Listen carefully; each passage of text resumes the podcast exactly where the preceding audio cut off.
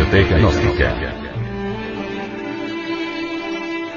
Centro Bibliográfico y Cultural. Libro.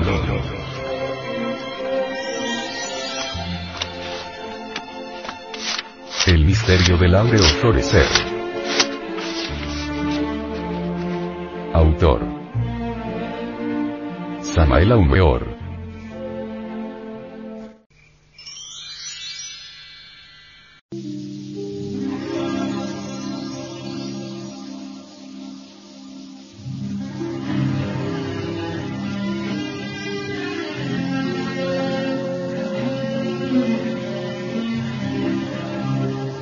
Capítulo 23.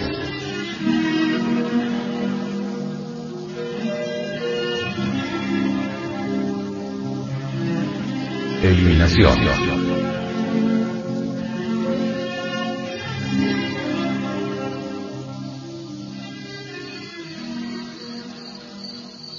El coito químico subliminal, origina conmociones nerviosas trascendentales y extraordinarias vibraciones aúricas entre los muy diversos componentes de la humana pareja Adameva. Las divinales radiaciones de tipo sexual han sido calificadas por los mejores tratadistas del esoterismo, como luz ódica. Habiendo comenzado ya la ciencia a estudiar la teoría astral del cuerpo humano, conviene para mayor sencillez usar los términos de la tradición antigua. Aquí el OM es fuera de toda duda, el brillante magnetismo positivo, activo, dirigido por el poder maravilloso de la voluntad consciente. Aquí el OP es el fluido magnético pasivo, gobernado muy sabiamente por la inteligente facultad conocida como imaginación creadora. Aquí el aura. Es el agente luminoso diferenciado, el genius lucis del anfiteatro cósmico. Una imagen regia que guarda sublime concordancia con el magnetismo sexual de Eros, es la ya conocida del famoso calceo de Mercurio ceñida de serpientes. La víbora flamígera solar de la derecha representa el Od. La culebra lunar y húmeda de la izquierda alegoriza el Od. En el remate magnífico del misterioso calceo resplandece gloriosamente el globo de aura. O la igualdad a la luz. Mediante el coito metafísico, el aso y la magnesia de los antiguos alquimistas, la luz astral polarizada, sufre alteraciones notables. Tales alteraciones íntimas influyen secretamente sobre las relaciones electroquímicas en las últimas unidades vitales de nuestro organismo para transformar su estructura. Waldemar dice, cuando los químicos nos dicen que la totalidad de los biocatalizadores de un organismo aparece como un sistema ordenado de inferiores factores teleocausales, que se hallan bajo la legalidad de la vida, o sea al servicio de los superiores objetivos del organismo, no resulta difícil completar que la formación de emociones internas, reflejos o impulsos, depende de los factores radiocausales del aura. Demos de manera comparativa, dice Waldemar, una ojeada a las relaciones de electrones e iones de la substancia viviente, y nos aproximaremos de manera considerable a la comprensión de lo antedicho. Es algo palmario y manifiesto el que en el instante maravilloso del jardín de las delicias, en el momento exquisito en que el miembro viril entra profundamente en la vagina de la mujer, se presenta una especie muy singular de inducción eléctrica. Es indubitable que entonces los factores teleocausales del aura bajo el impulso eléctrico ofrecen posibilidades sorprendentes. Cambios psicológicos de fondo pueden surgir en las honduras de la conciencia si sabemos aprovechar inteligentemente la cósmica oportunidad que se nos brinda. Se pierde tal oportunidad de maravillas cuando solo nos proponemos gratificar nuestros sentidos. Desdichado el Sansón de la cábala que se deje dormir por Dalila. El Hércules de la ciencia que cambie su cetro de poder por el uso de Onfalia. Sentirá bien pronto las venganzas de Deyanira. Y no le quedará más remedio que la hoguera del monte Eta para escapar de los devoradores tormentos de la túnica de Neso. concupiscencia es abominación. Caer como una bestia en el lecho de propusto equivale a perder la mejor de las oportunidades. En vez de la incontinencia fatal de la libido sexual mejor es orar. Escrito está con palabras de fuego en el libro de todos los enigmas que el coito es una forma de la oración. El patriarca gnóstico San Agustín dijo enfáticamente, ¿Por qué no hemos de creer que los humanos pudieran antes de la caída en pecado dominar los órganos sexuales lo mismo que los restantes miembros del cuerpo, a los cuales sirve el alma a través del deseo sin molestia ni excitación? San Agustín propone la tesis incontrovertible de que solo tras el pecado o tabú se formó el líbido, agitación despótica o arbitraria carnal o instinto, potencia sexual incontrolada. Tras el pecado, la naturaleza, que antes no se avergonzaba, sintió el líbido, se percató y avergonzó de él, porque había perdido la fuerza soberana que originariamente ofrecía a todas las partes del cuerpo. El secreto de la felicidad del Dios íntimo de cada criatura consiste en la relación de él consigo mismo. El propio estado divino les fuera de toda duda el de la dicha suprema, un deseo y goce sexual que permanecen invariables en leones, y que proceden de la relación de la divinidad consigo misma. En último extremo, los siete cosmos que resplandecen gloriosamente en el espacio infinito, se enlazan sexualmente. ¿Por qué habría de ser una excepción el microcosmos hombre? Él y ella siempre se adoran. Tú lo sabes. El goce sexual es pues un derecho legítimo del hombre y deviene como ya dijimos de la relación de la divinidad consigo misma. Con otras palabras enfatizaremos la realidad trascendental diciendo, el goce sexual es terriblemente divino. San Alberto dice, que el hombre espiritual debe dirigir el comercio carnal a un objetivo moral, y que una función de la sexualidad basada solo en el placer de los sentidos pertenece a los vicios más infamantes.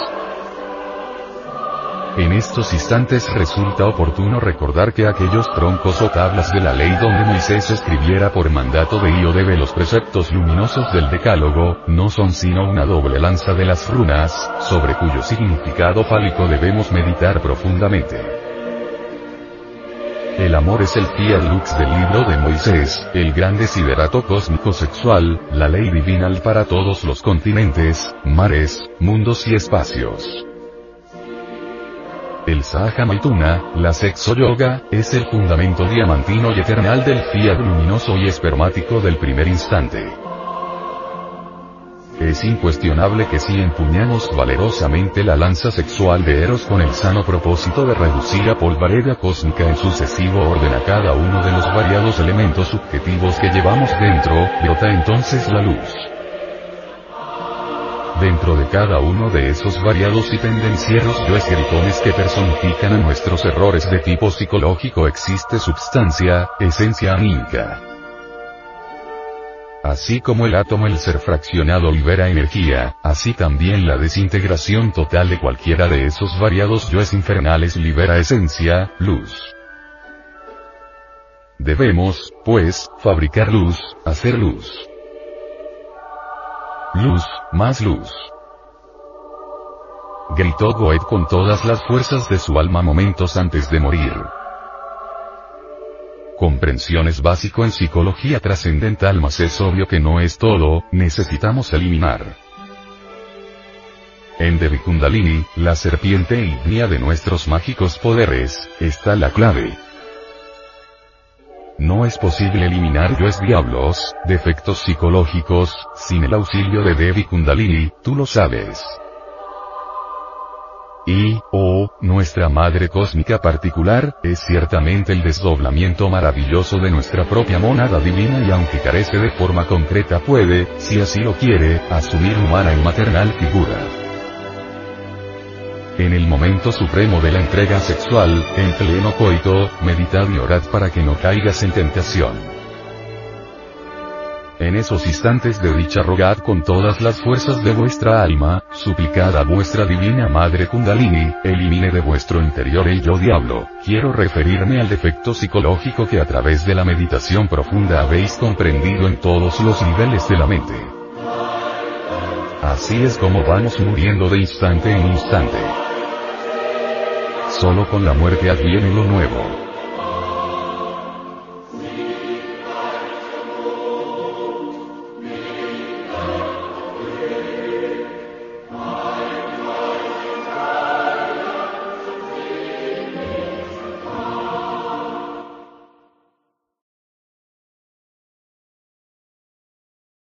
あっ!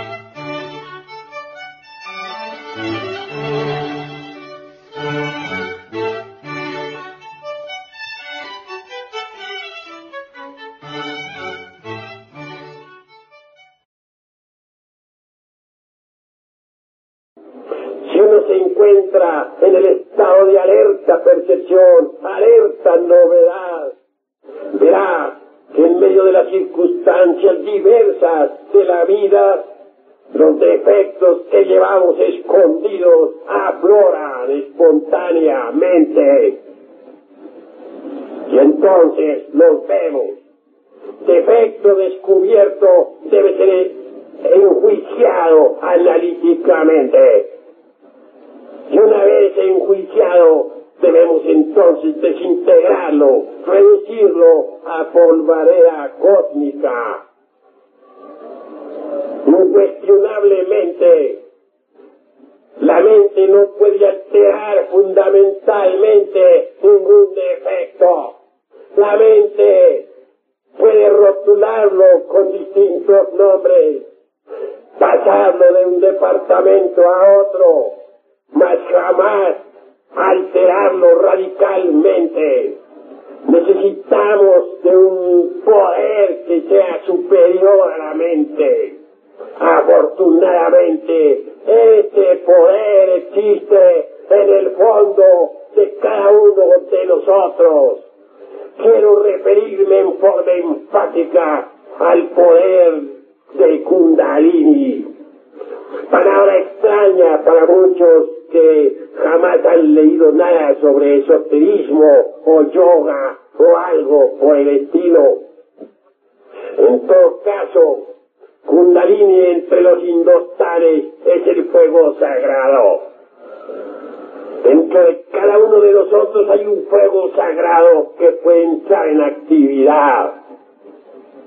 Tal fuego en los tiempos antiguos fue representado por Isis, María, Adonía, Insoberta, Rea, Cibeles, Tonantzin, etc. Ese fuego es maternal, es la divina madre cósmica en nosotros es Dios Madre en el fondo más íntimo de nuestro corazón. Si apelamos a ese fuego divinal, si apelamos a ese kundalini de los indostanes, entonces podemos pedirle elimine el defecto que ya hemos enjuiciado y observado previamente. Kundalini la madre cósmica, simbolizada por la Virgen de todas las religiones antiguas, procederá eliminando de nuestra psiquis el tal defecto, destruyendo el yo que lo personifica, reduciéndolo a cenizas, a polvareda cósmica. Cuando eso sea, el porcentaje de conciencia y embotellado, enfrescado, se liberará, se emancipará. Y si continuamos con este procedimiento psicológico trascendental, revolucionario, podremos en verdad desintegrar a todas esas múltiples personas que llevamos en nuestro interior.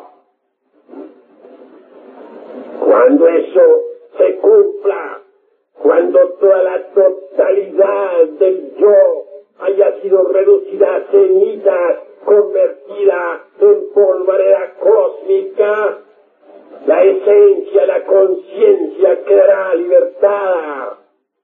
Y ya entonces cuando gozaremos de la verdadera y auténtica felicidad, será entonces cuando en verdad conoceremos la libertad. Será entonces cuando en verdad estaremos iluminados. Será entonces cuando podremos experimentar por sí mismos y en forma directa eso que es la verdad.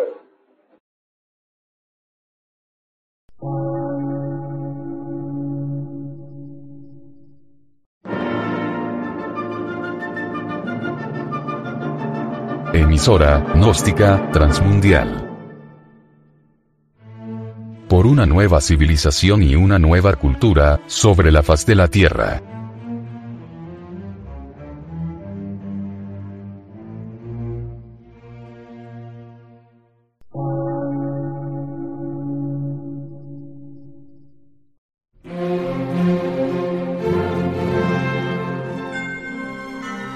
Medio de radiodifusión. Científico, artístico, místico y filosófico. De la Asociación Colombiana de Centros de Estudios Gnósticos, Antropológicos, Psicológicos y Culturales. A. C.